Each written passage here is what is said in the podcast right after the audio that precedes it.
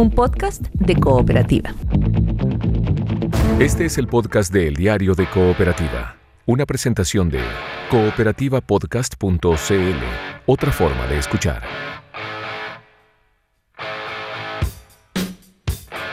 Frases y voces que hacen noticia. El Diario de Cooperativa.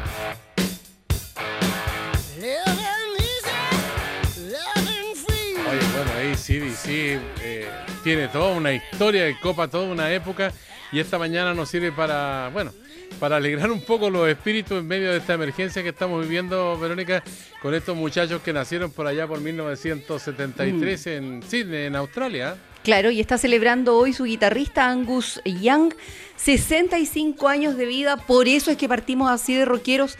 Esta mesa de reporteros, me imagino cómo está sacudiendo la cabeza en el estudio de cooperativa, ahí en el eh, barrio Yungay, Rodrigo Vergara. ¿Cómo Tal está, cual. Rodrigo? Buen Así día. nomás, buenos días. No es que estemos camino al infierno, como dice el título de esta canción, ah, pero la escogimos porque es uno de los grandes éxitos de AC/DC y sobre todo porque se destaca la guitarra enorme, legendaria de Angus Young, eh, no solo por lo que toca este hombre, es muy, muy conocido, sino que por su forma ¿no? de, de estar sobre el escenario, muy particular también su atuendo, su eterno eh, Es como de colegial, ¿o no? uniforme de colegial con pantaloncito corto y medias blancas. Y corbatita. Y con, y con su boina también, pues. Su Además, boina también. Este chiquillo que tiene 64 años, ¿ah? 65 está cumpliendo. Claro. ¿Está Sí. cumpliendo 65? Claro, ahí está. Oye, estamos también con la Paula Molina ya en contacto, haciendo teletrabajo como ha sido costumbre desde hace un par de semanas. ¿Cómo estás, Paula? Buen día. Muy bien, muy buenos días. Pensando que Angus Young se hizo famoso con el traje escolar y dejó el colegio a los 15 años. Nunca más fue al colegio y era muy mal estudiante previo a eso. Pero ya ven que tenía otro destino en la música rock. Además, me parece un buen homenaje a todos los que no están yendo al colegio y están recibiendo clases online con gran esfuerzo para los estudiantes y sus padres y madres. Oye, tiene un- un- una cuestión en común con, con Albert Einstein, ¿Qué cosa? el de la teoría de la relatividad, porque era muy mal alumno en matemáticas. Pero mira lo que resultó al Malazo, final. claro. Ya ves, No, Claro, todos ¿ves? tenemos que ser buenos en lo mismo. Pero este resultó guitarrista, sí. por- No, Pero, pero. pero tremendo, es mundial. Oye, Roberto Sá, eh, estamos también mirando la, la economía, los fondos de pensiones, con los ojos puestos también eh, cómo se va presentando la situación en medio de, de esta pandemia mundial. Así es, muy buenos días. ¿Cómo estás, Hola, Roberto? Roberto. Muchas. Buen día. ¿Qué tal? Buen día. Muchas noticias económicas. Eh, el ministro de Agricultura que dice que el pan no puede subir más de 3%. Hoy en la mañana a las 9 vamos a conocer el desempleo del INE. Eh, En la tarde el Banco Central va a ver si sigue bajando la tasa de interés que está en un 1%.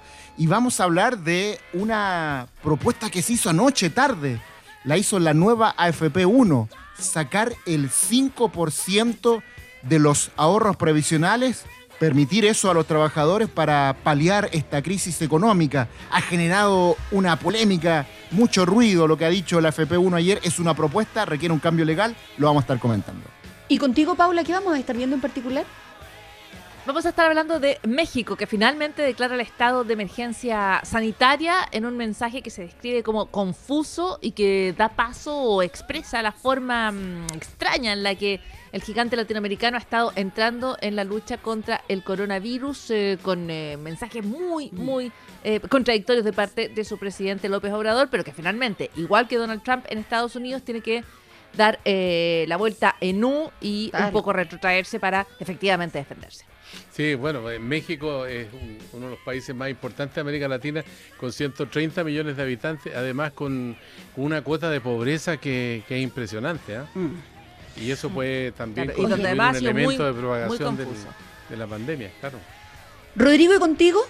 Em, tengo en mis manos el último informe epidemiológico, bien digo, del COVID-19 de Chile, fechado el 30 de marzo del eh, 2020. Esto lo emitió anoche el Ministerio de Salud y de alguna manera eh, busca terminar con este tira y afloja que había con los alcaldes, que ahora están enfrentados con el Congreso por lo de los permisos de circulación, entre paréntesis, eh, porque ellos pedían ¿no? esta información más desglosada Por región, por comuna. Claro. Sé que algunos están pidiendo incluso una nómina de enfermos y de su entorno, una cuestión que se puede con- eh, contradecir con los derechos y los deberes de los pacientes. Pero eh, por lo menos se avanza en el tema de la información por comuna y lo vamos a estar revisando en un ratito. Ya, pues también vamos a conversar esta mañana con el ministro Antonio Buger a ver cómo se resuelve el problema del precio del pan con los panificadores, con eh, los eh, procesadores de harina, con los agricultores que se reunieron en la última jornada en una mesa que pretende buscar una solución y evitar esa alza de la marraqueta crujiente que se había anunciado en principio que podría llegar hasta el 20%. ¿eh? Y de los problemas que van a tener quienes no renueven su permiso de circulación antes de la medianoche, especialmente con los seguros eh, por daños a terceros que El se swap. toman independientemente, no con el swap, Ah, porque ese hay que tomarlo de todas maneras, Sí, con los otros seguros. Vamos a estar hablando con las aseguradoras. Todo en instantes en esta mesa de reporteros. Este es el podcast de El Diario de Cooperativa, una presentación de cooperativapodcast.cl. Estamos viviendo el diario de cooperativa en mesa de reporteros en esta jornada de martes y vamos a conversar acerca de uno de los problemas que tiene varias interrogantes que dice relación con los permisos de circulación. Estamos con Mario Gacitúa, vicepresidente de la Asociación de Aseguradores de Chile. Eh, vence el plazo para renovar el permiso de circulación en esta jornada. Hay estas dudas que estamos planteando y que tiene mucha gente. Queremos compartirlas con, eh, con el vicepresidente de la Asociación de Aseguradores de Chile. ¿Cómo está usted? Buenos días. ¿Cómo Muy está? buenos días. Buen día. Muy buenos días, ¿cómo están Hola. ustedes? Aquí enfrentando el diario cooperativa con teletrabajo. ¿ah? Estamos todos prácticamente en nuestros domicilios particulares, eh, salvo Rodrigo Vergara que está en el estudio, eh, ahí en, en Maipú 525. Oiga, gusto, Mario Hola. Bueno. Hola, Verónica. ¿Cuáles son los problemas que presenta este proyecto de ley que prorroga la vigencia de los permisos de circulación, pero parece que solo para andar en la calle para que a uno no, no le saquen un parte? ¿Qué pasa en, en concreto respecto de los seguros, del SWAP y de los seguros que uno puede tomar por su cuenta? Sí, es importante separar, hay dos aspectos totalmente diferentes. Uno es el seguro obligatorio. El seguro obligatorio, eh, como ustedes bien saben, vence, tiene una vigencia hasta el 31 de marzo de cada año. Y este, como, hemos, como se ha hablado y lo han hablado tanto los senadores, los diputados, los mismos alcaldes, se debe renovar el 31 de diciembre porque es un seguro que cubre los- el caso cuando la gente tiene un accidente automovilístico, cubre la vida y los, y los daños físicos que puede sufrir la persona. Y ese es un seguro muy importante también para los mismos hospitales porque es una fuente de ingresos para los hospitales para cubrir esta- esto, este, este, este tipo de accidentes que además eh, beneficia a todos los chilenos. Ya, Por lo cual, ese es el SWAP. Ese es el swap. Listo. Y respecto a los seguros particulares, y que fue una confusión que surgió el día de ayer, que eh, algunos alcaldes, particularmente la Evelyn Matei, también lo clarificó a través de las redes sociales. El seguro voluntario que contrata usted para los daños de su vehículo, en caso de robo, en caso de accidente, en caso de, de- de- de chocar con otra persona, el seguro particular no tiene ninguna relación si el permiso de circulación está vencido o no está vencido o la revisión técnica también. Ese es un seguro que cubre eh, independientemente si el permiso de circulación, y lo reitero, esté vencido o no esté vencido, igual que la revisión técnica. Ahí existió una confusión por parte de algunos alcaldes.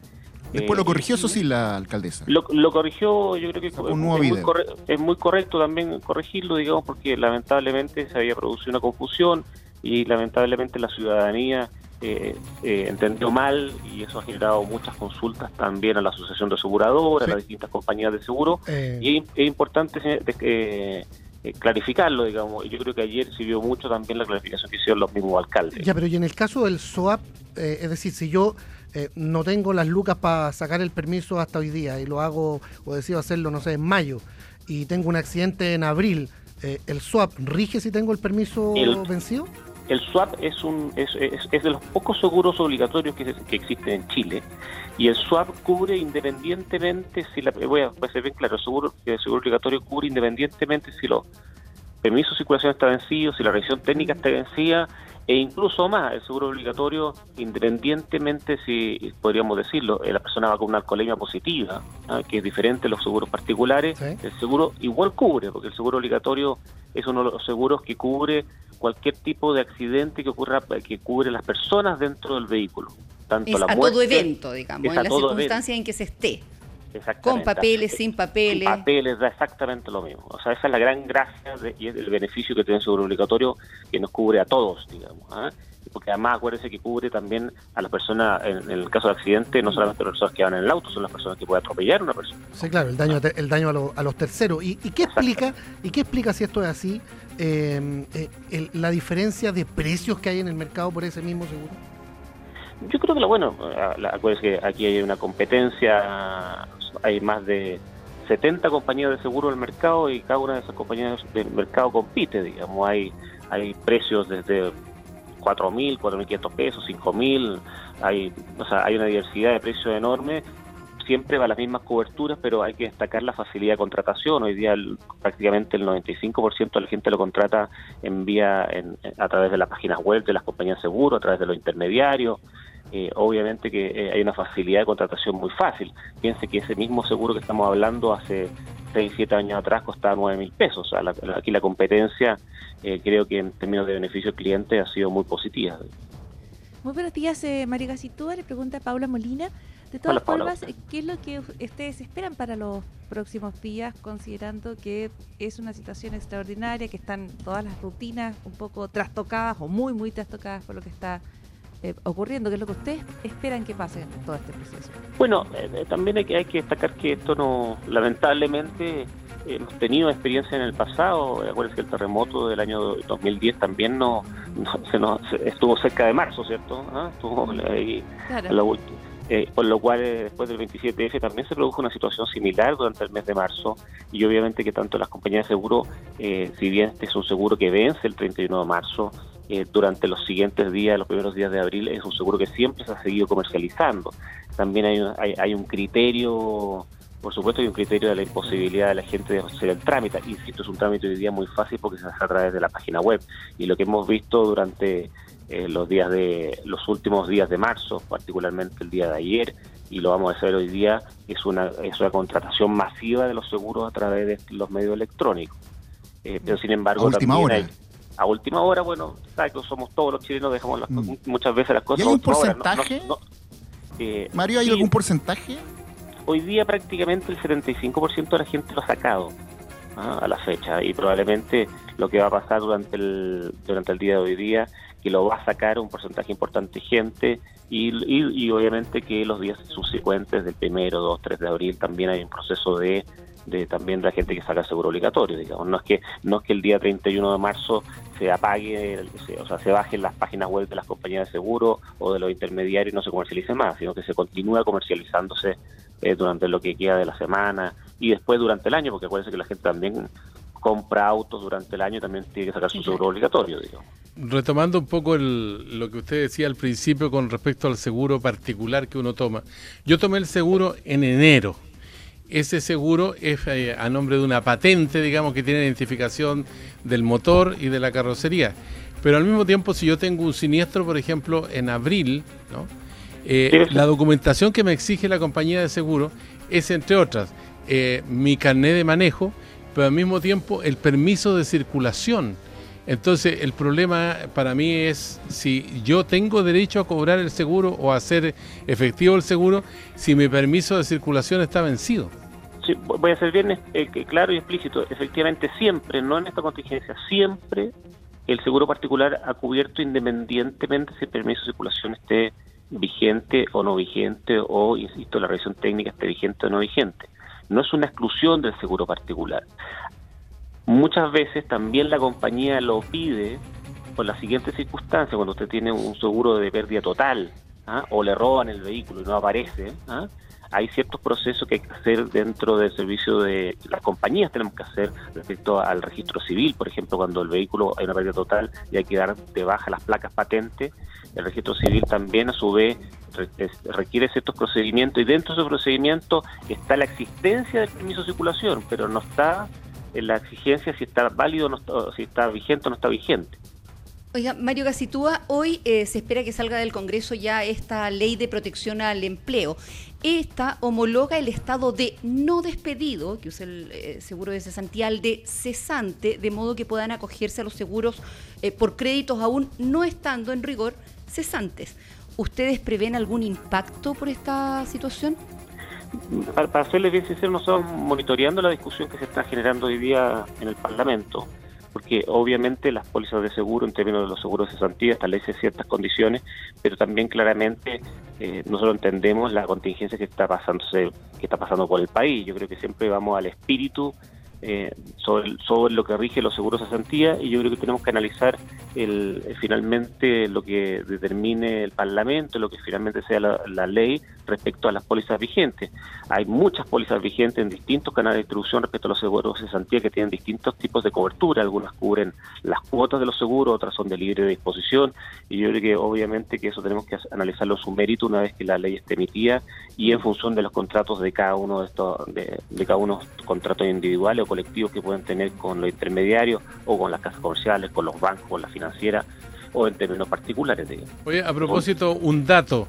Eh, hace dos semanas o una semana y media aproximadamente, eh, gente que fue a hacer los trámites para el seguro de cesantía le exigían cédula de identidad al día, cuando ya el presidente de la República había dicho que se prorrogaba por un año más las cédulas de identidad que estaban, que estaban vencidas. ¿Está claro eso para la, la cobra del seguro? O sea, nosotros, yo creo que aquí, para nosotros está bastante claro y nosotros siempre nos hemos regido con todas las extensiones que genere el gobierno eh, respecto a los documentos. Obviamente que estamos bastante claros respecto a lo que significa los el carnet de identidad o también en su defecto, y también es bueno clarificarlo, para la gente que necesita renovar su carnet de manejar durante el mes de marzo y no ha podido durante el mes de, abril porque está en cuarentena eh, o no está funcionando las municipalidades, obviamente que nosotros también consideramos extendido también el, la licencia de conducir. Yo creo que el criterio siempre se ha aplicado, digamos. ¿ah? Hay es importante también para eh, para la gente que nos escucha, hacer una separación entre lo que significa el, seguro de cesantía asociado a la FP de lo que significa los, seguros de cesantías particulares de que la gente contrata a través de, de los bancos, instituciones financieras, cajas de compensación, retail, porque lo que usted hacía mención particularmente surgió respecto a los seguros de cesantía asociados a la FP, más que a los seguros de cesantía asociados a las compañías de seguros. Se es Mario Gacitúa, el vicepresidente de la Asociación de Aseguradores de Chile, conversando esta hora con el diario de Cooperativa. Muchísimas gracias, Mario. ¿ah? Que tenga buen día. Igualmente, que tengan buena mañana. Saludos y saludos a todos. Muchas gracias. Bueno, en esta mesa de reporteros y periodistas del diario de Cooperativa, Roberto Sá apareció una propuesta que se puede considerar novedosa, pero que seguramente va a generar mucho debate. El hecho que, que uno pueda retirar hasta el 5% del fondo de pensiones para enfrentar la crisis. Así es, pues. Eh, ayer, como a las 8 de la noche, exactamente 8.21, llegó un comunicado de la nueva AFP1 em, que plantea como propuesta, insisto, como propuesta, como una idea, que todos los trabajadores puedan o se les permita sacar, si ellos lo quieren, el 5% de sus ahorros previsionales para enfrentar em, esta crisis económica. Ya eh, uno de los diputados de la Comisión de Trabajo de la Cámara de Diputados había planteado algo parecido, incluso él era más agresivo en su fórmula, el diputado Soto. Eh, plantea un 10% para sacar. La FP1 plantea un 5% y de inmediato instaló la polémica entre los economistas. ¿Es bueno destinar recursos de los ahorros previsionales para enfrentar una situación que va a ser de una vez, pero muy compleja? Y es, esa es la discusión que se ha planteado. Y yo estaba viendo ahora, por ejemplo, en redes sociales, hay una linda polémica entre los economistas que están viendo esto. Por ejemplo, Rafael Berguán dice, sacar parte de los fondos en las cuentas individuales no solo reduciría la pensión que recibiremos al jubilarnos, además implicaría hacer la pérdida en el peor momento cuando las bolsas han tenido extraordinarias pérdidas. Eso dice Rafael Berguán. Otro analista financiero, Manuel Bengolea, eh, él plantea, dice, dadas las circunstancias extraordinarias que vivimos, creo que es una idea que vale la pena analizar. Él está de acuerdo. Mm. Le responde otro economista, Luis Felipe Lago a Bengolea. De acuerdo, se debe aprobar uso del seguro de cesantía, que es para esto. Fondos de FP son para la jubilación. Y Bengolea le dice, en tiempos extremos de crisis hay que ser flexible. Otro analista que sabe mucho del tema de pensiones, Ricardo Paredes, mala idea, creo yo, menores pensiones futuras y abren la puerta para miles de excepciones. Oye, Eso es lo que se está discutiendo ahora recién, porque esto salió anoche, les insisto. Eh, em, anoche también en el Congreso se alcanzó a preguntar al eh, ministro de Hacienda, Ignacio Briones, ¿Qué le parece esta propuesta de la AFP1 de permitir que los trabajadores podamos sacar el 5% de nuestros ahorros si estamos muy acogotados, muy complicados por esta crisis económica? Esto dijo el ministro de Hacienda. Bueno, está en todo su derecho de proponerlo, digamos, pero la política pública eh, la hacen los gobiernos, la hacen los, los hacedores de política pública. Hay que ser extremadamente cuidadoso con los fondos de pensiones, se ha planteado en el debate previamente, porque ellos tienen un objetivo que es muy importante desde el punto de vista de la seguridad social y desde el punto de vista de la vida de las personas, que es tener acceso a una buena pensión. Y ese es el debate que hemos tenido en los últimos años. En consecuencia, cuando hemos estado debatiendo cómo construir una buena pensión a futuro, eh, me parece que, más allá de la propuesta específica que usted menciona, que no conozco en detalle, hay que ser extremadamente cuidadosos de velar por ese objetivo. Hay experiencias de países que han avanzado en esa dirección, que han abierto esa puerta y finalmente lo que termina por suceder es que los ahorros previsionales terminan extinguiéndose y eso solo garantiza el día de mañana malas pensiones. Ahí está entonces la opinión del ministro de Hacienda que le cierra la puerta a esta Más de alguien más de alguien le podría decir al ministro Briones malas pensiones que hoy ya son malas. Claro. Oye. Eh, claro, pero son malas porque hay poco ahorro y esto reduciría el ahorro. Roberto, lo que, lo que yo te quería decir es que de inmediato esto de la, FP1 te hace pensar en lo que nos decía Nicolás Aguirre ayer, en pensar soluciones fuera, de, la, caja. ¿ah? Pensiones, o, perdón, eh, medidas innovadoras eh, para la emergencia. Poco eh, convencionales. Poco convencionales. Ahora, eh, AFP1 es como un outsider de la industria, porque es la más nueva, porque no está en la asociación de AFP, entiendo, tampoco, y de alguna manera esto también sirve como una gran estrategia de marketing. Ya, pero su, su... Pero la... Y uno no es experto, digamos, uno tiende a creer que lo de Briones tiene más sentido que lo que pueda proponer la, la, FP en cuestión, pero se instala, super outsider uno, pero su presidente era eh, gerente general de la FP Cuprum durante mucho tiempo, ¿no? Ignacio Álvarez. Así es. Ignacio Álvarez es su presidente y es uno de sus principales controladores, dueños, junto a su familia, la familia de su señora. Pero lo que dice Rodrigo que ha pasado harto tiempo parece en, en la industria de las FP. Claro, pero bueno, puede cambiar de estrategia efectivamente está en una FP muy tradicional como es AFP Cuprum. Ahora ha creado esta FP que muchos dicen que es la WOM de las AFP, para calificarlo de una forma. eso iba. Eh, ¿ah? eh, pero mira, quiero darle algunas líneas de los argumentos de FP1 que plantea justamente Ignacio Álvarez, el ejecutivo que dice Verónica Franco. Dice, creemos que el desafío que enfrentamos en Chile por el COVID-19 requiere acciones extraordinarias para enfrentarlo exitosamente, Chile va a necesitar de todas las herramientas a su alcance. Por eso proponemos permitir a todos los filiados del sistema previsional retirar hasta un 5% de sus fondos de pensiones en forma extraordinaria. Los ahorros de los fondos de pensiones pertenecen a las personas y su principal objetivo es financiar sus pensiones.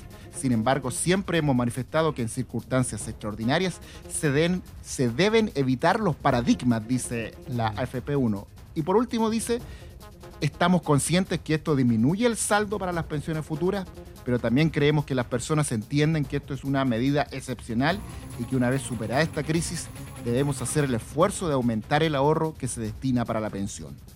Perdón, eh, no se puede sino pensar en lo que hizo Perú, desde donde viene ya ha venido mucha discusión respecto a los fondos de pensiones eh, y donde a raíz de la situación de la cuarentena se eh, propuso suspensión del aporte obligatorio a las AFP, el correspondiente al mes de abril y mayo, y se oficializa este retiro parcial del fondo de las AFP. Yo creo que hay que mirar con cuidado lo que hace Perú porque está moviéndose en el fondo de pensiones en iniciativas que generalmente en Chile yo creo que nos apuramos un poquito en descartar y que pueden ser interesantes o hay que ver qué resultados tienen. Y lo otro, yo vuelvo al tema de lo que decía Nicolás Izaguirre en la cooperativa ayer, lo que decía Andrea Repeto antes, que tiene que ver con que eh, los eh, subsidios o los soportes directos a las personas que se están haciendo son muy pocos para la profunda crisis que se está viendo y yo creo que en la medida en que esos bonos no sean suficientemente grandes, van a surgir más presiones por, por ejemplo, retirar pensiones.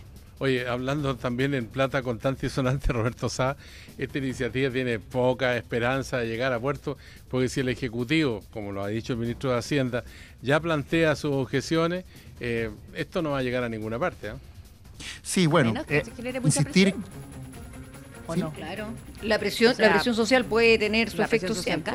Claro, lo que pasa es que Claro, esa, insistir esa- que esa esto requiere un cambio legal. Y esa presión hoy día se contradice con lo que estábamos pensando hace un mes, que era más, más, más y mejores pensiones, digamos. Ahorremos, ahorremos. O sea, ¿Cómo ahorrar más? claro. Bueno, claro, pero sí, hace que, un mes la vida era otra eh, también. bueno, es que hay que considerar ese contexto y de ahí se entiende la cuña de Briones.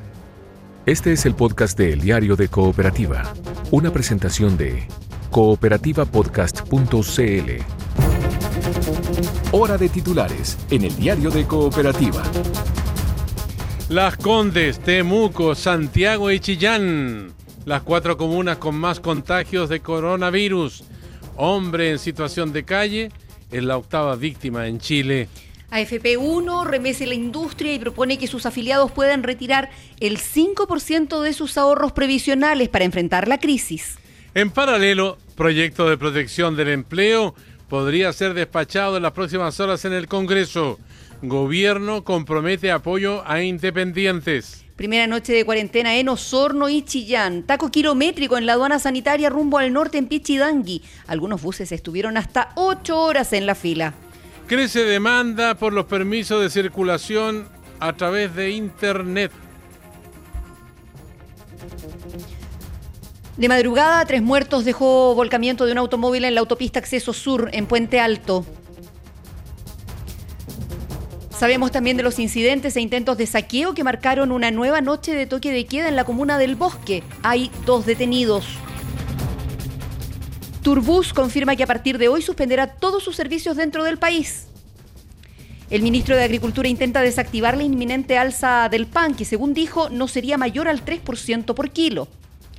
Y en el mundo, dramático récord diario de fallecidos en España. Preocupa brote en Sao Paulo. A pesar de López Obrador, México declaró emergencia sanitaria.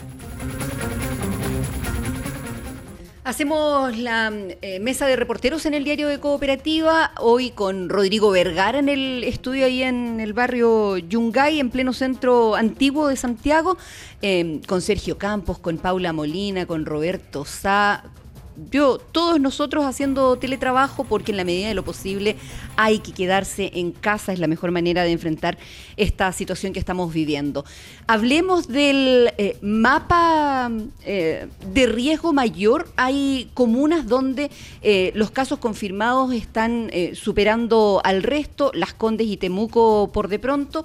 Ayer el Ministerio de Salud entregó este mapa de la pandemia, Rodrigo Vergara. Sí, este informe epidemiológico, eh, yo lo decía hace un ratito, que de alguna manera responde ¿no? a la demanda de los alcaldes por tener información comuna a comuna de los casos que se han ido eh, confirmando. Hay preocupación por lo que ocurre en el sur, por ejemplo, y estas cifras eh, dan cuenta de brotes importantes, incluso por incidencia de población por cada 100.000 habitantes. Eh, por ejemplo, en el Ñuble, en la Araucanía también, donde llama la atención la eh, gran cantidad de personas hospitalizadas, en Magallanes, incluso en la región metropolitana desde ya, y también en los lagos. Y ahí los lagos, eh, básicamente el caso de Osorno, que tiene 66 personas contagiadas con coronavirus en esa zona del país. Lo estaban pidiendo los alcaldes y de alguna manera acá en la región metropolitana esto se condice con eh, la declaración de la cuarentena total en el sector oriente y también en Santiago en Independencia. Salvo por algunos números, por ejemplo, de Maipú o La Reina, que tienen más casos que Independencia. Sin embargo, en Independencia es una zona de alto tránsito de personal de salud, porque hay muchos hospitales, muchos consultorios. Entiendo que en la región metropolitana es la comuna con eh, mayor cantidad de recintos hospitalarios. Por tanto, para proteger a ese personal de salud es lo que se ha dicho, eh, eh, en los pasillos del ministerio, eh, fuera de micrófono incluso, es que se ha tomado también esta, esta decisión. Porque, por ejemplo, no sé, en Independencia hay 15 casos, en La Reina hay 24, y La Reina no está con cuarentena. Maipú Claro. tiene 43 casos y tampoco está con cuarentena, pero también hay otros criterios que tienen que ver con eh, criterios sanitarios, por ejemplo, la trazabilidad de algunos casos, el seguimiento de los contactos, que todavía en algunas comunidades, en algunas comunas, en algunos municipios se puede realizar. Las comunas con eh, mayor cantidad de contagios, Las Condes, sector oriente de Santiago, Temuco, en la región de la Araucanía, Santiago Centro, digamos, acá en la capital, con 127 en tercer lugar, y Chillán en el Ñuble con 114. Eso muy delicado lo de Chillán, considerando lo que ha ocurrido después del brote en este gimnasio. Y se habla ahí en la zona de la irresponsabilidad de algunos que sabiendo que tenían síntomas, incluso eh, a la espera de algunos exámenes, eh, no eh, tomaron las previsiones del caso, claro. no se aislaron eh, socialmente. Eso en líneas eh, generales. Hay un punto, Dime, hay un punto, Rodrigo, que es importante porque los alcaldes están pidiendo no solamente el número de, contagiados, sino al mismo tiempo la localización. Pero también estaba observando esta mañana eh, que en Estados Unidos se está aplicando un sistema que es bien interesante que se puede aplicar aquí en Chile. No veo cuál puede ser el problema de establecer la geolocalización de las personas a través de los teléfonos celulares. Y eso podría permitir también un control mucho más estricto, porque si una persona se mueve de un lugar a otro y tiene restricción absoluta, aislamiento, inmediatamente se va a detectar a través de esta geolocalización que la persona no está cumpliendo con la cuarentena obligatoria. Sí, no es que los gringos hayan inventado la pólvora en ese sentido, porque Corea del Sur lo implementó hace un rato ya, lo ha contado la Paula varias veces, eh, y esa política le funcionó y le funcionó muy bien eh, a, lo- a los coreanos. No sé eh, qué va a pasar en Estados Unidos. Acá. Eh, lo no, que en Estados haciendo- Unidos ya lo están aplicando lo están en este aplicando. momento. Lo que se está haciendo acá es básicamente eh, las recomendaciones de higiene personal, de distancia social y en donde se ha detectado que hay algunos que no cumplen con ese aislamiento necesario, decretar nomás la, la cuarentena. Y en otros puntos en el sur, no sé, eh, San Pedro de la Paz, por ejemplo, en donde de inmediato surgieron muchos casos en un par de días derivados de este culto evangélico en ese, en ese caso, pero hay otros eh, lugares de, otras actividades, como el gimnasio de Chillán, en donde no se tomaron precauciones. Entonces fue necesario, porque no se pudo contener el, el brote, no se pudo trazar eh, los contactos y finalmente eh, se cerró o se tomó la decisión de cerrar eso, eso- esas poblaciones. Rodrigo, un apunte sobre los casos. Yo creo que más información es eh, mejor para la ciudadanía, mejor para, para, para los alcaldes, para el Ministerio de Salud. A mí me sorprende lo de la reina. Yo creo que había pasado un poco bajo el radar porque está pegada a las condes y eh, tiene esa cantidad de casos que de alguna manera sorprende. Tiene Quería 24, apuntar 24. que- claro, 24. Hablé ayer con el doctor Bernucci del Colegio Médico y él calcula que hay entre 3.000 y 5.000 res- eh, test que están esperando resultados. Que eh, son personas a las cuales se les tomó el test, los test se están procesando y no logran salir del Instituto de Salud Pública porque están atochados. Y esa es una cantidad súper grande de test donde algún porcentaje de esas personas podría estar contagiadas y no están en la base de datos, por lo tanto pueden circular incluso por las comunas que tienen cuarentena. Y siguen Y contagiando. luego son números que claro, y luego son números que podrían faltar para eh, el análisis que está haciendo el gobierno. Entonces yo creo que aquí se necesita transparencia, Sí. pero se necesita ¿Y velocidad para esos entre 3 y 5 Yo creo que ese resultados pendientes. ese Y porque uno supone que esa cifra va subiendo cada día además, porque cada vez va aumentando también exponencialmente el número de personas que se somete, o al menos debiera someterse al examen de coronavirus. Y eso es así, pues ha aumentado el número de exámenes diarios, pero tiene un punto la Paula en torno a la velocidad necesaria para empezar a tener un panorama más completo. Imagínate que nosotros estamos en este punto lo que pasa en Perú, en Argentina. En Argentina ayer hablábamos, y a propósito de los test, de los testeos, digo, eh, de cerca de 800 y tantos casos, y ya tienen más de 23 muertos. Entonces, hay eh, una zona oscura ahí, un, eh, una subrepresentatividad de todo lo que está ocurriendo, digamos. No se ha logrado testear. Hay lugares en donde recién ayer estaban llegando los eh, test en, al otro lado de la cordillera. Entonces, Y que es lo que ha dicho el gobierno desde el principio, ¿no? Sí. Cuando se empezó a cuestionar la cantidad, ¿por qué tanto, tantos contagios nosotros que estamos haciendo mal? Y el No, punto- en, que en no Argentina están testeando menos. y el punto ahí la, de la velocidad que hace la Paula eh, es muy oportuno porque Así tiene es. que ver con no solo la transparencia que yo entiendo se está dando, ¿no? Se está generando, la- la, estamos viendo, yo tengo Sí, el oye, informe perdón, aquí, pero ahí aquí en la mano, punto- pero tiene que ser que opor- viene- oportuna también la información. Hay- hay una- una- Lamentablemente el sistema no da para, para esa oportunidad que uno quisiera. Hay que hacer la diferencia entre el test express, que eh, por decirlo en una palabra, ha sido un fracaso. ¿ah?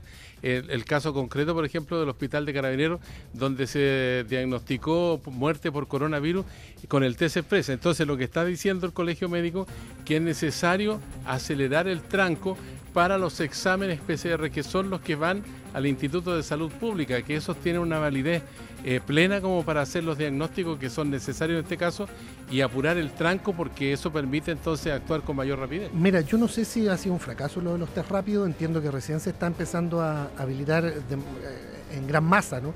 en los hospitales no se están pero lo que aplicando. sí- Lo que sí, en ha los dicho hospitales la- no se están aplicando. ya, lo que sí ha dicho la autoridad es que eh, pueden dar falsos positivos. Por tanto, todos los que den positivos, falsos o no, tienen que Tienen ser que ir confirmados con el. ¿Qué Exactamente. es lo que el ocurrió en el caso de esta persona de Maipú ¿Qué que, falleció, Exact- no? Exactamente. Lo de la polémica. Exacto, Claro, la polémica con la alcaldesa Barriga. Claro, que ella se apresuró, Oye. se apresuró, por decirlo de alguna manera. Rodrigo, y respecto de lo que ustedes decían también respecto de la posibilidad de monitorear a las personas que dan positivo a través del celular, eh, otra de las propuestas que han hecho los alcaldes a propósito de primero tener la información por comuna es incluso de ellos saber no la identidad de la persona, pero sí dónde vive, para quizás también ahí hacer un monitoreo con vehículos municipales, qué sé yo.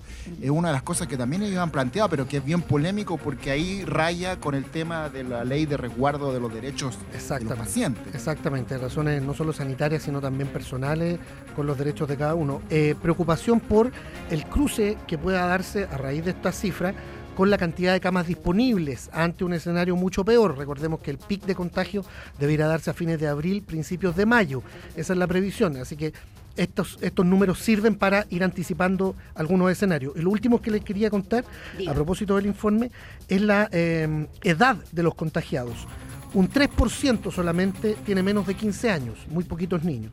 Un 89% tiene entre 15 y 65. Y un 8% de los contagiados tiene más de 65, es decir, está en el grupo de más alto riesgo de letalidad, ¿no? Los adultos mayores y en buena hora, ¿no? Son solo un 8% los contagiados que tienen eh, más de 65 años. La Eso debe mediana haber colaborado con la baja letalidad, entonces también, ¿no? Eh, Tal cual, y eso da a entender que se están tomando las precauciones del caso en los grupos familiares, por ejemplo, de no exponer a los abuelos, A la abuela eh, en buena hora. Y la mediana de los contagiados en Chile está por ahí por los 40 años, 39, 40 años, el, el- el promedio, digamos, de, de edad de los contagiados en nuestro país. Estamos en el pues, promedio.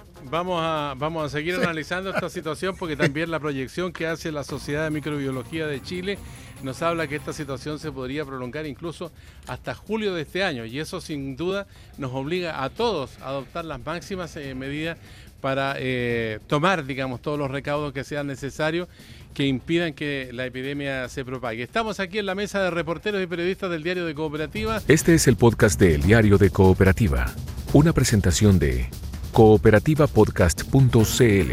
Vamos a dar un salto al mundo, Paula Molina, y vamos a mirar estos 130 millones de habitantes de la nación mexicana que están con el alma en un hilo, ¿ah?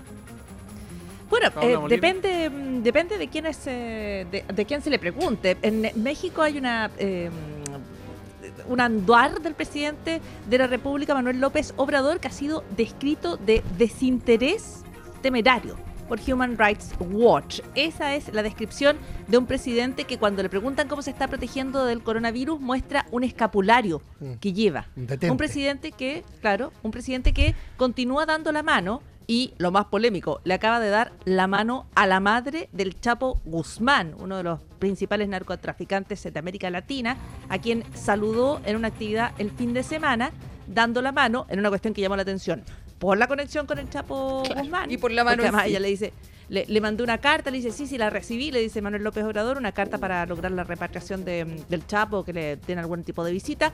Pero además dicen, y sigue dando la mano, porque Manuel López Obrador ha convencido o está convencido él y sus partidarios de que, por un lado, México es diferente, de que se va a proteger de alguna manera que nadie conoce del coronavirus, y por otro lado, que no quiere poner en riesgo, lo que ya sabemos acá, la economía por medidas sanitarias que sean extremas. Estados Unidos partió la misma y ayer tuvo que dar pie atrás porque tiene una cantidad de muertos que es más de la que puede procesar su opinión pública y sus sistemas sanitarios.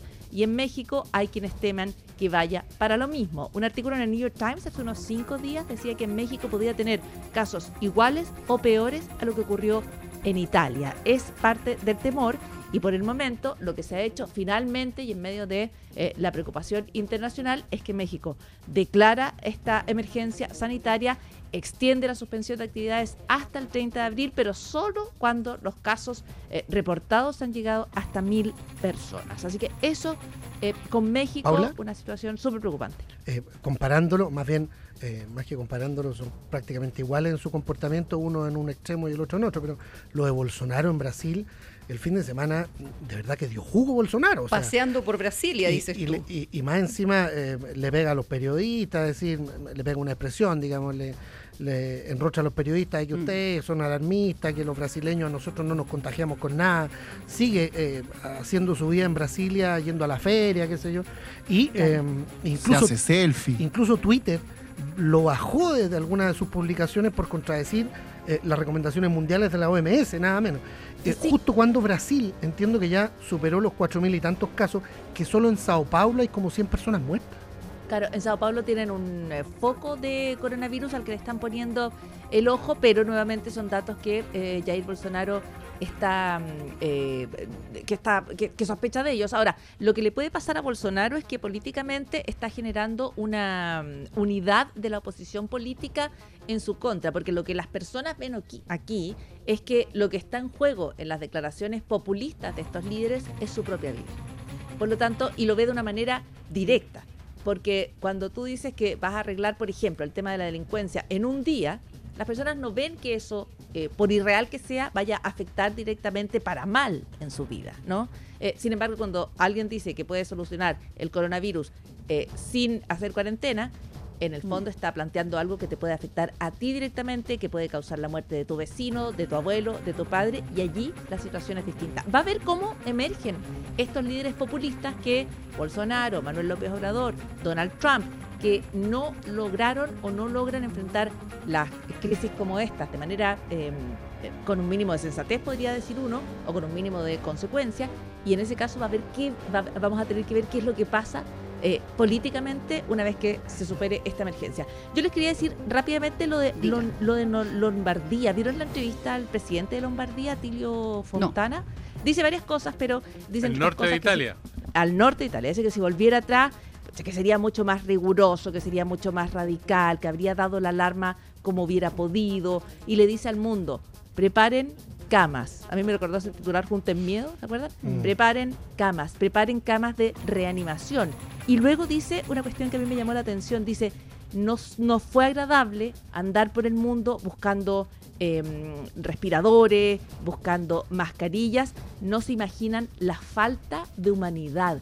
Dice que lo trataron de estafar, dice que especulaban con él, dice que le vendían las cosas más caras y uno tiende a ignorar este aspecto, ¿no? Yo, yo me habría imaginado, por ejemplo, que en los respiradores, en cuestiones que son vitales, eh, Hay un seriedad. Hay un Había mercado más serio, ética. claro. sí, y Ahora, el, cuando uno ve lo que pasó con estos, con estos test que le vendieron a España y que terminaron devolviendo, Eh, claro, también es claro. para abrir las Cientos de miles de test rápido que no servían para nada, dicen.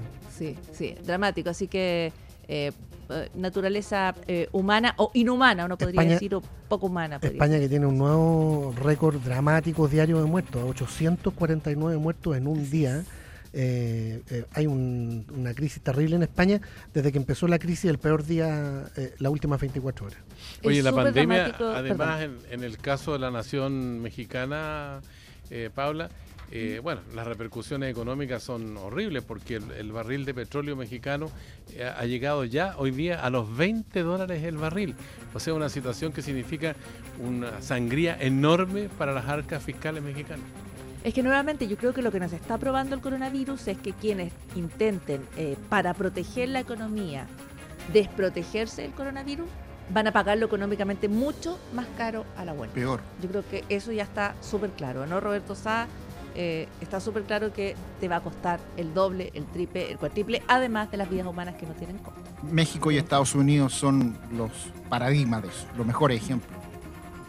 Así que varias cosas que pasan, que pasan en el mundo, las muertes por coronavirus también 812, o sea, Sí. ojo porque también ahí- piensan esto pasa rápido, no, no pasa tan No pasa rápido. tan rápido. Y ahí lo, No, sabes que lo- los insumos médicos eh, en países grandotes, digamos, potencias en Europa, tampoco dan abasto. En España, no sé si vieron un video que es para ponerse a llorar, eh, haciéndose los trajes el- los funcionarios de la salud con bolsas de basura. Sí, pues. Eh, eh, hay, hay además imágenes dramáticas de gente que llega a sus casas, los niños salen corriendo a abrazarlo y ellos no, No pueden, no, No pueden pueden, saludarlo. No pueden saludarlo y terminan llorando. Son cosas que, que, que impactan. que a lo mejor nosotros eh, no hemos visto eh, en- a, a ese nivel todavía acá en Chile, ah, pero que se, se pueden estar repitiendo. Pero, pero se vive. La semana pasada se conoció la historia de una infectóloga en particular, cuyo nombre no, no recuerdo en Eh, este momento. Con la que conversamos. ¿no? La Claudia Cortés. Ella, Sí, sí. Claudia Cortés, que de- trabaja cinco días o siete días seguidos en el hospital, se queda ahí,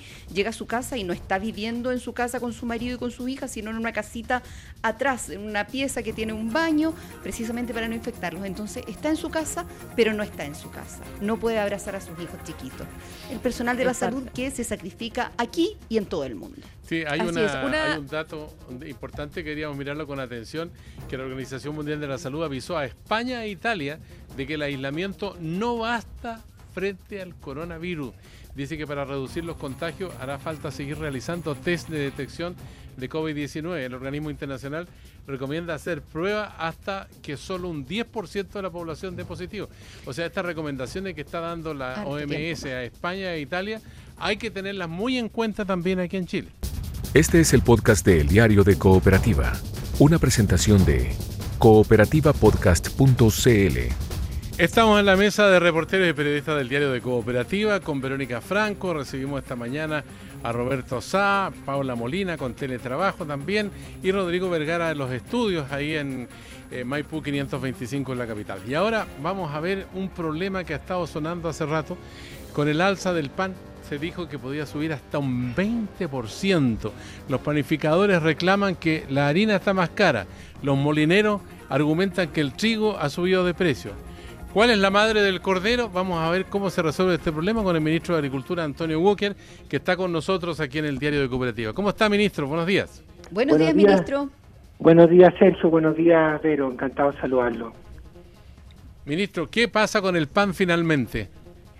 Oiga, bueno, yo igual que ustedes me asusté cuando vi este eh, anuncio de que el precio del pan iba a subir en un 20% y aquí tenemos un servicio que es eh, de estudio, que es ODEPA, y hicimos un, un estudio muy profundo de toda la cadena de costos de esta cadena que es el trigo, la harina y el pan.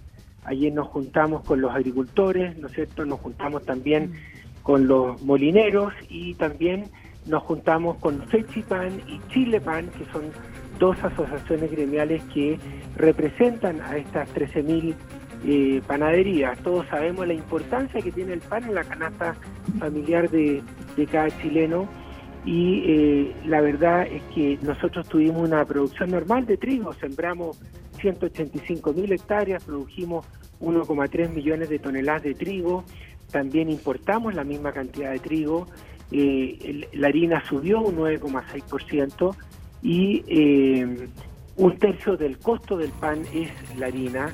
Entonces ayer tuvimos un muy buen debate con los panaderos, con los molineros, nos vamos a juntar ahora en una misma mesa el día viernes para analizar en detalle la cadena de costo del pan para que ojalá no se produzca una especulación de precio, una distorsión de precio en momentos tan difíciles que vivía el país. Ministro, ellos dicen un 20%, el gobierno dice un 3%. ¿Cuánto podríamos esperar entonces que suba el pan? Bueno, yo la verdad es que fue el que dije un 3% eh, y lo que quiero decir, pero es que eh, de acuerdo a todos los estudios que nosotros hemos hecho, dado que un tercio del costo del pan es la harina, ¿no es cierto? Es Sí, verdad claro, ya lo decía usted. es verdad que el trigo importado ha subido muchísimo eh, porque el tipo de cambio eh, ha aumentado. Eh, pero también otro tercio del costo del pan es la energía y otros insumos. La energía ha bajado y también el otro tercio del costo del pan es la mano de obra y la mano de obra se ha mantenido relativamente estable. Entonces nosotros consideramos a, a través de los estudios que hemos hecho en eh, ODEPA que esto debiera aumentar levemente, pero no en un, en, en un 20%. Y eso es lo que nosotros estamos defendiendo, porque el trigo para el agricultor subió un 2,8%. ¿no? Ministro, Entonces, sí. eh, ministro Walker, Roberto Sá por aquí, gusto saludarlo, buen día. El Hola, tema Roberto, es que hay días. algunas federaciones de, o asociaciones de panaderos como Fechipan que señalan que las cifras que tienen ellos son muy distintas a las que ha planteado usted. Yo sé que la ODEPA, para que la gente lo sepa, es un organismo del Ministerio de Agricultura que ve con lupa los precios de frutas, verduras, una serie de alimentos, lo está calculando mes a mes, semana a semana, son muy acuciosos en eso. Pero Fechipan dice que las cifras que tienen ellos, que lo que ven en el día a día es otra cosa, que la harina le ha subido una barbaridad. Además ellos han tenido otro problema porque con esto de la crisis sanitaria ya no están funcionando restaurantes, casinos, colegios que demandan colegio. Entonces le bajan los márgenes de ganancia porque ha subido la harina, siguen vendiendo el pan al mismo precio, tienen una menor demanda por ese lado, entonces la situación se le ha vuelto muy complicada. Así es, Roberto. Bueno, eh, para que todo el mundo entienda, eh, ODEPA tiene 27 tomadores de precio que trabajamos en nueve regiones, eh, haciéndole un seguimiento de precio a todo lo que tiene que ver con eh, productos agrícolas, no hortalizas, verduras, etcétera. Bueno, pero ahí tenemos una discrepancia. Y cuando hay una discrepancia, nada mejor que el diálogo. Este es un Ministerio de Agricultura muy abierto, muy dialogante, y es por eso que quedamos de sentarnos en una mesa con la cadena el día viernes para analizar los costos, porque efectivamente, eh, efectivamente ellos tienen otra versión y fue lo que nos hicieron ver ayer. Pero también quiero decir muy responsablemente que entre Fechipan y Chile Pan también había una diferencia en lo que ellos nos plantearon. ¿ah? Y son ambos panaderos, ¿no? Entonces, nosotros tampoco queremos irnos en contra de las panaderías. Si las panaderías hacen un trabajo maravilloso y todo lo valoramos muchísimo, hay más de 13.000 eh, panaderías, principalmente son todos pymes, todos sabemos la dificultad que han tenido las pymes en este último tiempo, partiendo por el estallido social el 18 de octubre, eh, ayer lo, también lo conversamos, a Chile nunca le han faltado alimentos estos últimos seis meses, gracias a este tremendo trabajo que hace el mundo campesino, los agricultores, eh, los eh, comerciantes, y lo que nosotros queremos es eh, objetivar la discusión y en esto estamos siendo articuladores de esta cadena entre trigo, la harina y el pan. Eh, ministra, muy buenos días. Eh, le pregunta Paula Molina.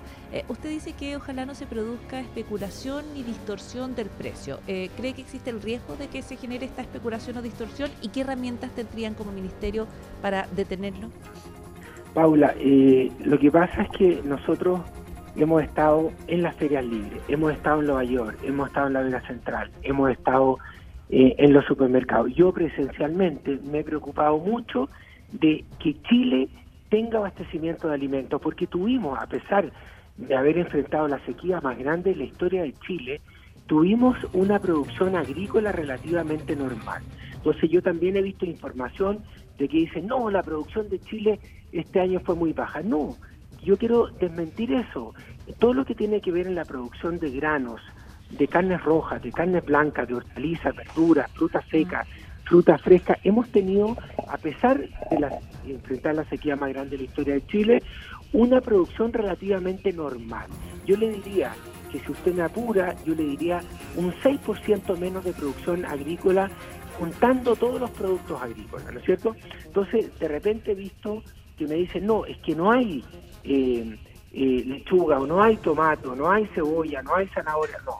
Eh, la producción ha sido relativamente normal, hemos tenido una distorsión en los precios en el brócoli, en el repollo y en el coliflor porque hubo una plaga muy fuerte que afectó la producción de esos cultivos, pero el resto tenemos una producción normal y yo he visto algunos signos que se prestan para la especulación.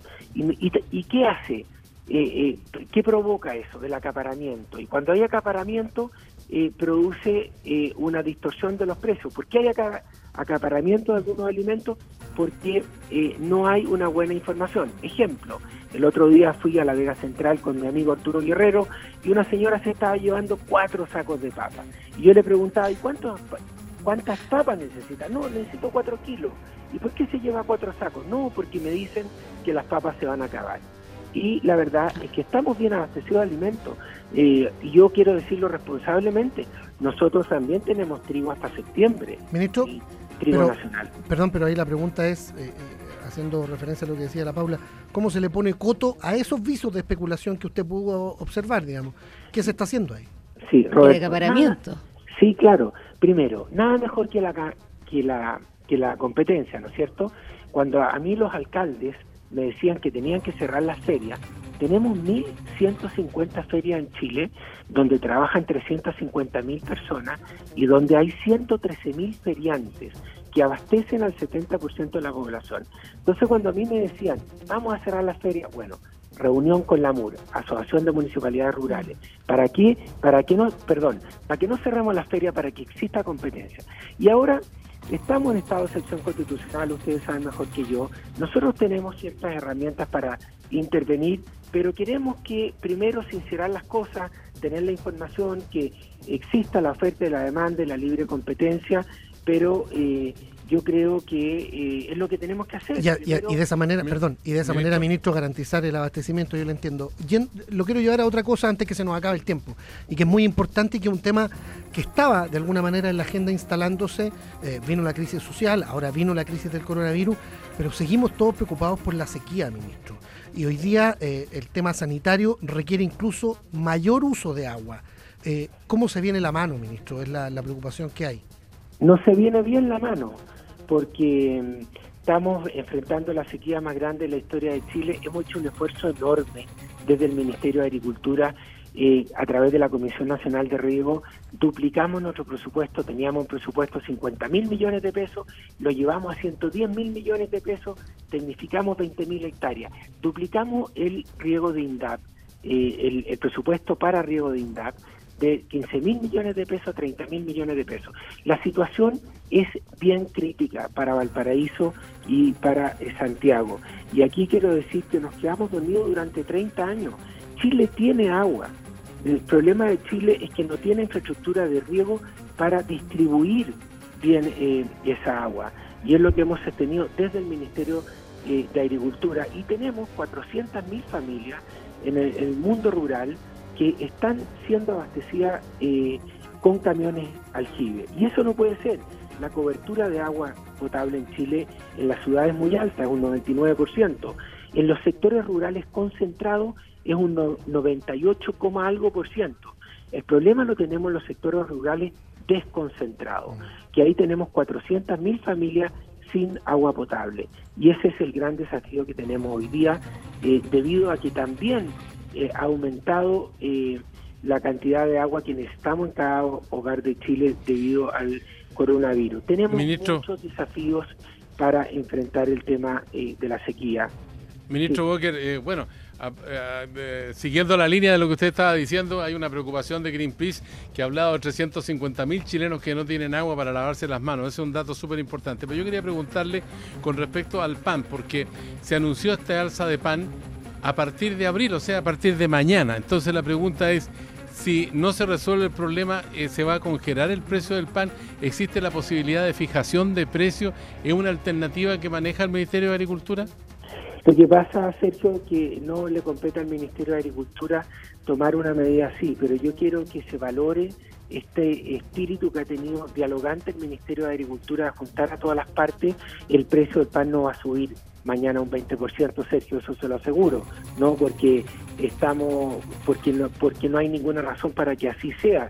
Yo creo que fue una muy mala declaración de un sector de la ganadería y ayer lo conversamos, yo creo que ellos se equivocaron en hacer una afirmación de ese tipo. El peso del pan no va a subir un precio un 20% el día de mañana, eh, Sergio, y el tema de fijar precios es un tema que no le compete al Ministerio de Agricultura. ¿Qué le compete al Ministerio de Agricultura? Eh, tener toda la información, tener el abastecimiento de, alimentos. Y eso lo tenemos. Tenemos el abastecimiento de trigo, tenemos el abastecimiento de harina, eh, tenemos el abastecimiento de carnes, de, de hortalizas, de verduras, de frutas. Y eso es gracias al esfuerzo enorme que ha hecho el mundo campesino Realmente yo le saco el sombrero a, más de un millón de personas que trabajan cosechando eh, muchos productos agrícolas para que los chilenos se puedan alimentar. Ministro Antonio Walker, muchas gracias, que tenga buen día. Muchas gracias. Buenos días, ministro. Hasta, luego, gracias. Hoy estamos llegando ya al final de esta mesa de reporteros que compartimos junto a Sergio Campos, con Rodrigo Vergara, con la Paula Molina, con Roberto Sá. Eh, mañana todos juntos de nuevo. Sí, por supuesto. Atención hoy día. Inaugurando abril. Atención hoy día al desempleo, a lo que pase con el proyecto de protección del empleo también. Eh, y con los terminales de buses se está pidiendo decretar una zona sanitaria para evitarse los tacos de pichiangui de noche. y la tasa de interés del Banco Central en la tarde. ¿En la tarde? ¿Hoy se resuelve también? reunión de política monetaria. Ya por Roberto Sá. Paula, gracias por todo. Buen día, Rodrigo. Que tengan un excelente a día. Todos. Solo un punto con Estados Unidos. Hoy día se va a revelar al público los modelos que están eh, usando para ver cuántas personas o cómo va a avanzar el coronavirus. Parece que son eh, bien eh, dramáticos, así que yo creo que hay que revisarlos para ver qué información nos pueden entregar también a nosotros en Latinoamérica. Claro que sí. Y el balance aquí en Chile luego al mediodía. Resumen de noticias en el diario de Cooperativa. Las Condes, Temuco, Santiago y Chillán, las cuatro comunas con más contagios con coronavirus. Hombre en situación de calle es la octava víctima en Chile. AFP 1 remesa a la industria y propone que sus afiliados puedan, puedan retirar el 5% de sus ahorros previsionales por la crisis. Reaccionó el ministro de Hacienda, Ignacio Briones. Bueno, está en todo su derecho de proponerlo, digamos, pero la política pública eh, la hacen los gobiernos, la hacen los, los hacedores de política pública. Hay que ser extremadamente cuidadoso con los fondos de pensiones, se ha planteado en el debate previamente, porque ellos tienen un objetivo que es muy importante desde el punto de vista de la seguridad social y desde el punto de vista de la vida de las personas, que es tener acceso a una buena pensión. En paralelo, proyecto de protección del empleo podría ser despachado en las próximas horas en el Congreso. Gobierno compromete apoyo a independientes. Primera noche de cuarentena en Osorno y Chillán. Taco kilométrico en la aduana sanitaria rumbo al norte en Pichidangui. Algunos buses estuvieron hasta ocho horas en la fila. A esta hora llevamos 6 horas, kilómetro 191, todavía no paso la barrera sanitaria de las 8 de la tarde que tomé la ruta 5, 5 norte. Llegamos aproximadamente a las 7, ¿verdad? Correcto, antes de cruzar la barrera. Poco más de 7 horas estuvimos. De sur a norte está la embarrada. Crece demanda por los permisos de circulación en Internet. Alcaldes apuntan al Congreso. La ley de prórroga salió harto mala, dijo Evelyn Matei. Desde la Asociación de Aseguradoras aclaran vigencia del SOAP. El SWAP es de los pocos seguros obligatorios que existen en Chile y el SWAP cubre independientemente si los permisos de circulación están vencidos, si la revisión técnica está vencida, independientemente si, podríamos decirlo, eh, la persona va con una alcoholemia positiva, el seguro igual cubre, porque el seguro obligatorio es uno de los seguros que cubre cualquier tipo de accidente que ocurra, que cubre las personas dentro del vehículo. Ministro de Agricultura Antonio Walker intenta desactivar la inminente alza del pan que estima no debería ser mayor al 3% por kilo. Yo creo que fue una muy mala declaración de un sector de la panadería y ayer lo conversamos, yo creo que ellos se equivocaron en hacer una afirmación de ese tipo. El peso del pan no va a subir un precio un 20% el día de mañana. Turbus confirma que a partir de hoy suspenderá todos sus servicios dentro del país. Y en el mundo, dramático récord diario de fallecidos en España. Preocupa brote en Sao Paulo. A pesar de López Obrador, México declaró emergencia sanitaria. Aquí termina el podcast de El Diario de Cooperativa. Lo escuchas en vivo de lunes a viernes desde las 6 de la mañana y todos los días en cooperativapodcast.cl.